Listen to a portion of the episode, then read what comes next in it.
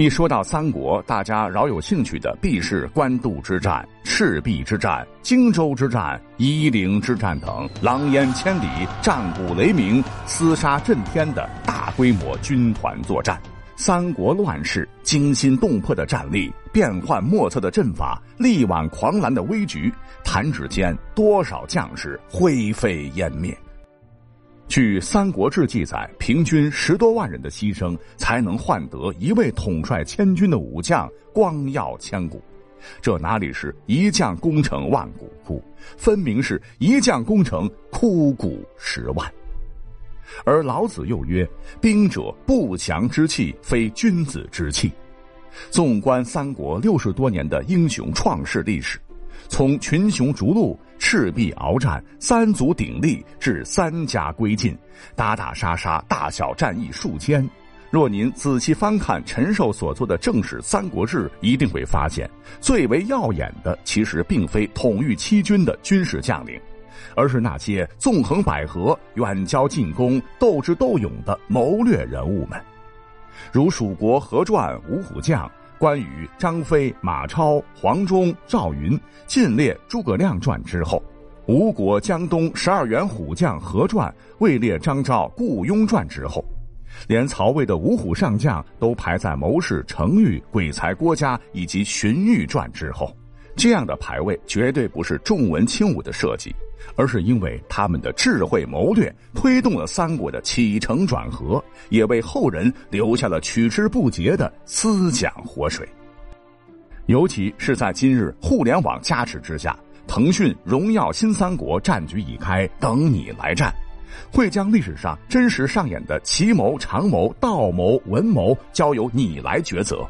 是光耀千古，还是饮恨三国，都由你来主宰。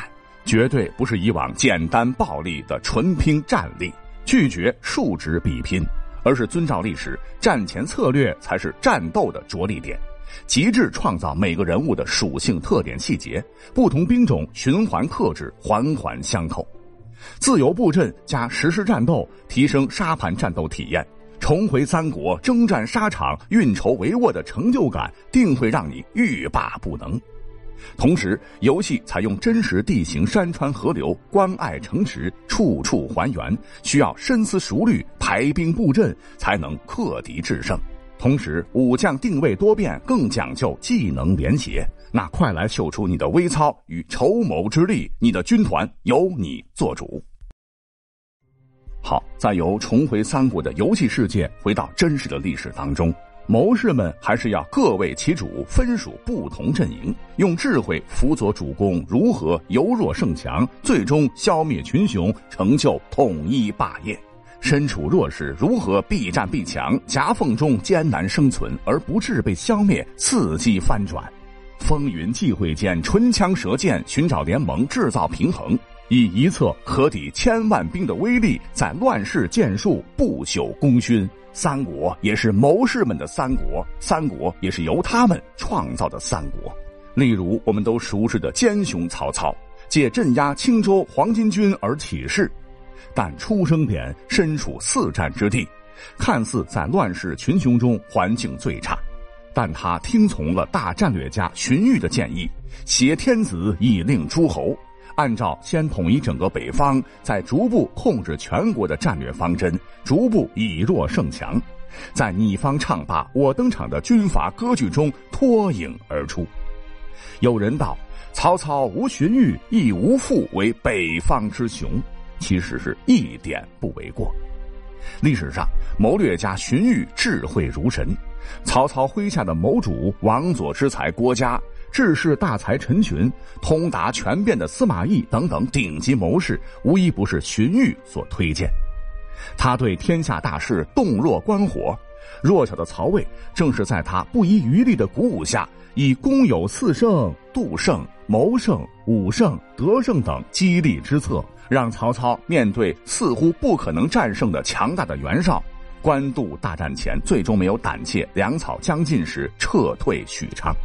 一句举重若轻的“情见事节，必将有变，此用其之时，不可失也”，坚定了曹操放手一搏、死战不退的勇气。生死关头，恰逢袁绍谋士许攸来投，又建议曹操用奇袭乌巢，烧其辎重之策，这便是袭梁计、猛拳掏心的战术。曹操纳之，二话不说，亲率精锐不及五千，人衔枚、马腹口，狂奔小路，奇袭袁绍军后方粮仓乌巢。噼里啪啦，漫天的火势，一把大火烧得援军粮草尽毁。而张合、高览闻得乌巢被破，大惊失色，最终投降曹操，导致援军气势动摇，内部分裂，大军崩溃。一战，袁绍仅剩八百骑兵，溃退河北，而曹军一鼓作气，歼敌八万，克定四周，威震天下。从此，北方再无人抗衡矣。讲到这儿，问下各位：想重新穿越三国？重现官渡之战等经典战役的辉煌吗？哎，那就请来《荣耀新三国》。跟以往其他 game 想打仗先铺路不同，此作中地块相连，即可攻打。之前等铺好路，那黄花菜都凉了，曹操必败无疑。而在《荣耀新三国》中，创新打造通路机制，创新策略维度，衍生奇袭、堵路等多种战术方式，加快游戏节奏，增加对抗性。有通路上高速。好，再回到历史上的三国，随着曹操官渡大战大胜袁绍，不久又率得胜之师迅速南下，打得刘备是丢盔卸甲，逃奔夏口。诸葛亮此时审时度势，对刘备说：“事急矣，请奉命求救于孙将军。”不久，荆州新主刘琮竟不战而降，二十万水军尽数被收编。曹操率十万大军，战船相连，于长江北岸，欲吞并江南，统一天下。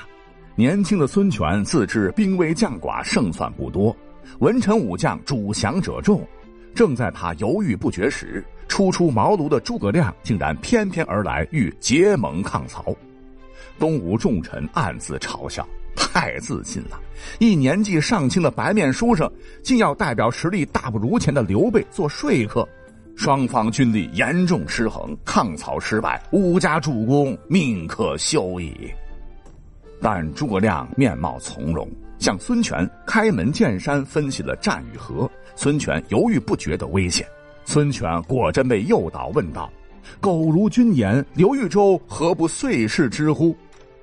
诸葛亮早等着这句话呢，才说：“哦，田横其之壮士，有手艺不如。”况我家刘豫州王室之胄，英才盖世，众士仰慕，弱水之归海。若视之不计，此乃天也，安能复为天下乎？好一番言语，字字诛心呐！孙权被激得怒发冲冠，奋起欲抗曹。诸葛亮趁热打铁，说了刘备的优势。今战事还者及关羽水军精甲万人，刘琮和江夏战士亦不下万人呐。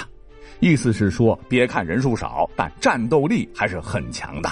之后他话锋一转，又说：“曹操兵法尽之，且北方人不习水战，又荆州之民复操者，逼兵士而，非心服也。”意思是说，这样刘备的优势和曹操的劣势相抗衡，就可能打赢这场战役。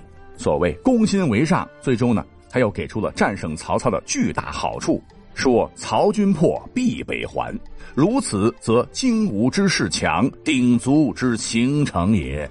他输了必定会北还，如此就可以形成三国鼎立。一番话说的孙权是连连点头。外加主战派周瑜、鲁肃等的努力，诸葛亮最终圆满完成了外交出访，在三国谋略史上留下了浓墨重彩的一笔。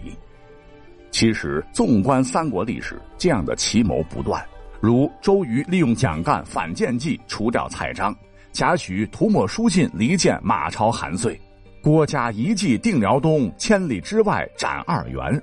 诸葛亮离间即将为取天水等等啊，可见三国的历史并非只有千军万马对攻、血肉横飞，阴谋阳谋频出，那也是精彩篇章啊。讲到这儿，很多跟我一样的三国迷肯定会无比的感叹，说生不逢时啊！滚滚长江东逝水，是非成败转头空。金戈铁马的三国时代早已离我们远去千年，重温伟大谋略家们的故事，哎，如今也只能听得精彩，无他耳。其实大家伙不用感叹，在时光机还没发明出来之前，咱们只要动动手指，互联网加持下，手机下载《荣耀新三国》，哎，就可以让我们瞬间连通三国乱世。在原汁原味还原历史真实战争的场景中，驾驭三国名将谋臣，依靠正统三国社交对抗，雄才一心，剑指天下，弥补历史之缺憾。刚说到的荀彧、郭嘉、司马懿，还是诸葛亮庞统、徐庶、鲁肃、张昭、诸葛瑾等等等，数百成千位顶级谋臣悉数归为英主的你。那快用智慧和实力发挥他们的潜力吧，在外交、决策、谋略、计谋上为你攻城克敌、征战天下，穿越历史、君临天下的快感，让你的三国独享 moment，没有平凡之刻。